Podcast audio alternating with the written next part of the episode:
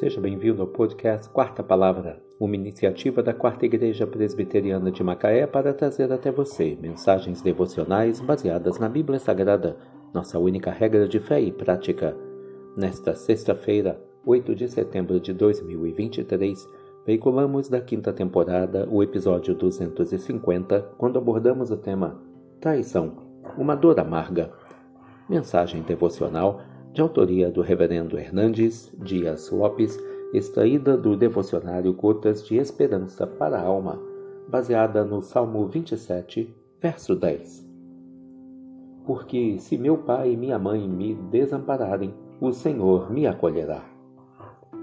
A traição é como uma punhalada nas costas, efetuada por alguém de quem esperávamos um afetuoso abraço o imperador Júlio César arrancou Brutus do ostracismo e fez dele um senador. Um dia o Senado romano conspirou contra o imperador para matá-lo. Entre os algozes que apunhalavam o imperador estava Brutus.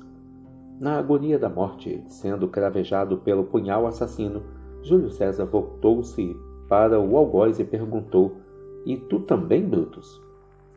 Paulo estava preso em Roma, aguardando o seu martírio. Em sua última carta, confessa que Alexandre, o latoeiro, havia lhe causado muitos males. Os estudiosos afirmam que foi esse homem quem o delatou, culminando em sua segunda prisão e consequente martírio. Paulo foi traído e confessa a dor amarga que isso lhe causou. Há muitas vítimas da traição que jamais conseguiram se recuperar dessa profunda dor. São desprezados a palavra de Deus, porém, nos diz que, ainda que pai e mãe nos desamparem, Deus jamais nos desamparará.